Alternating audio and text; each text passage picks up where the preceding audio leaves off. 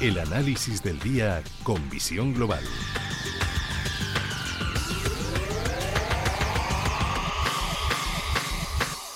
Y saludamos a Roberto Moro de Acta Negocios. Muy buenas noches y calurosas, Roberto. ¿Qué tal lo llevas? Eh, efectivamente, calurosas y bueno, pero pero vamos a decir que buenas también, sí. Sí, ¿no?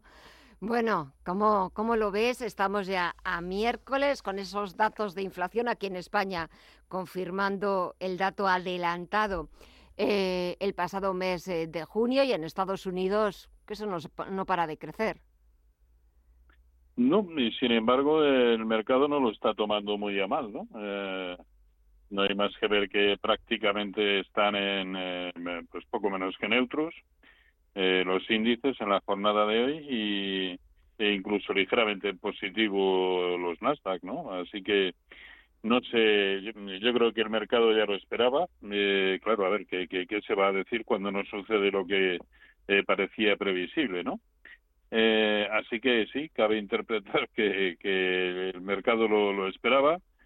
Y, y, por otro lado, también me extraña el, el bono, el Treasury Bond, ¿no? Que, eh, que cuando ahora incluso se habla de la posibilidad de que la próxima subida de tipos de interés sea de un punto porcentual, de 100 puntos básicos, eh, pues incluso el, el T-Bond está subiendo.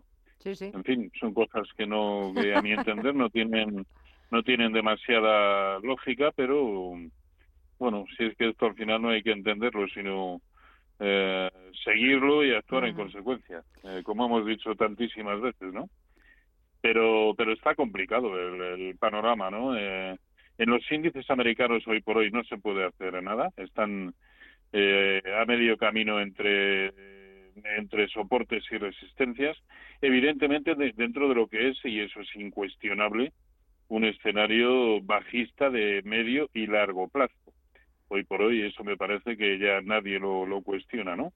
Pero mm, nos hemos hemos tenido un rebote relativamente importante y, de momento no hay no, no se despega demasiado de lo que son las resistencias no las resistencias más más próximas.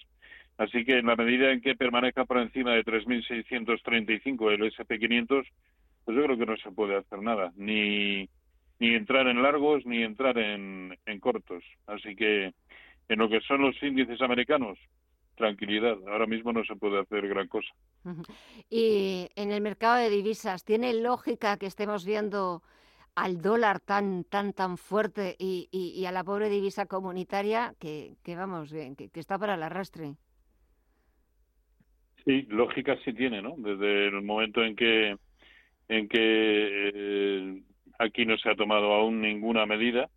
Y, e incluso todavía se están cuestionando si lo que van a subir ahora en julio es un cuarto de punto o medio punto, fíjese usted, ¿eh? están hablando en Estados Unidos de subir un punto porcentual y aquí la gran disquisición es si subir un cuarto o, medio punto, ole y ole. ah, pero, pero el, pero el bono europeo también subiendo, ¿eh? ¿Y de qué manera? En fin, bueno, pues ya si es que hay cosas que ya, veremos por dónde. Por dónde salimos. Es que hay cosas que la verdad es que no, se entienden por más que, que, le intentemos dar una explicación o buscar los motivos o los justificantes, porque verdaderamente nos, nos siguen... Pero vamos, el, el, el, euro tiene toda la lógica, o mucha lógica, eh, pues eso, que esté donde está. Ya ha llegado a la paridad, y con un claro siguiente objetivo en la zona de 0,96 a no ser que le dé por protagonizar un pullback eh, tremendo hacia la zona de 1.0350, ¿no? Pero, pero sí, parece abocado a perder la, la paridad. Eh, tiene, tiene toda la lógica del, mundo. Vamos a ver cuando empiecen a subir tipos de interés, si nos sorprenden y son de una cuantía o incluso de una eh, recurrencia que ahora mismo el mercado no espera, pero en caso de suceder, bueno, pues se puede revertir la situación. Habrá que esperar a ver qué es lo que decide el Banco Central Europeo. Quizás nos sorprenda a todos o, o, nos decepcione. O nos decepcione. Vaya usted a saber, las sorpresas no tienen siempre por qué ser buenas. que hay veces no, que... De hecho, de hecho en, el caso de, en el caso europeo estamos acostumbrados casi a lo contrario. Por, eso, por eso te digo. Bueno, y si echamos un vistazo, no sé, Bolsa Española lleva cuatro días de caídas, adiós a los 8.000 puntos. También es verdad que muchas veces no, no es por el propio comportamiento del mercado. Estos dos días, sobre todo ayer y hoy, mal bancos, mal energéticas, pero claro, la razón es política. Sí, sí, eh, eh, está claro, ¿no? Y, en esta ocasión eh, más la banca que el sector energético, pues es el que está mm, impulsando a la baja al IBEX 35, pero fíjese que aún así estamos en los niveles en los que estábamos en, pues concretamente en marzo, a principios de, de marzo, ¿no? Eh, en tanto que los mínimos de marzo lo fueron en 7.278. En ese mismo espacio de tiempo, bueno, hace una semana aproximadamente, el DAX había alcanzado un nuevo maxi, perdón, un nuevo mínimo anual en precios de cierre. Eso está muy lejos de suceder en el en el IBEX 35. Conclusión, en algún momento, si, si esto ha de seguir siendo bajista, y para mí debería seguir siéndolo, en algún momento el IBEX tendría que empezar a desmarcarse para mal de lo bien que lo había estado haciendo con anterioridad. Que el detonante ha podido ser eh, la decisión del gobierno de grabar a, estos dos sectores, pues puede ser, pero desde luego el margen de caída ahora mismo es, es amplio, ¿no? Y con un siguiente y claro objetivo, en la franja 7.000, eh, 7.720, 7.000 640. Ese es el siguiente objetivo para, para el IBEX 35. Ah, de todas maneras, a cortísimo plazo, cabe aún la posibilidad de que el precio se sujete pues en estos mínimos en los que está, ¿no? Lleva, lleva ya tres, cuatro jornadas consecutivas más o menos tanteándolos y, y es verdad que cada día se consigue bajar un nuevo peldañito, porque hoy en precios de cierre ya tenemos un precio de cierre por debajo del peor que habíamos tenido en todo el mes de, julio, bueno, y concretamente desde marzo, aunque solo haya sido por cuatro puntos, pero el escenario sí es el que es. Y pensar, por otro lado, que esto puede tener la más eh, mínima recuperación, pasa exclusivamente por ver precios por encima de 8.400. Así que bueno, vamos a ver qué es lo que antes sucede. Parece bastante más lógico pensar que romperá por abajo, pero... Cualquiera sabe. Todavía.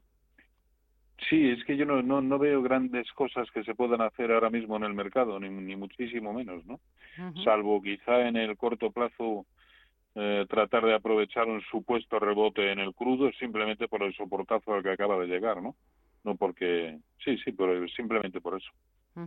¿Y alguna otra cosa que, te esté gustando o de momento es mejor estarse quietos? No, de momento solamente solamente el crudo eh, para largos con un stop eh, pues en la zona de 90, eh, 90, 91, eh, no por debajo de ese nivel. Y la verdad es que yo no veo nada más. En renta variable ahora mismo hay que mm, eh, hay que estar a verlas venir. Sé que llevo tiempo diciéndolo pero el mercado al fin y al cabo no me está quitando la razón.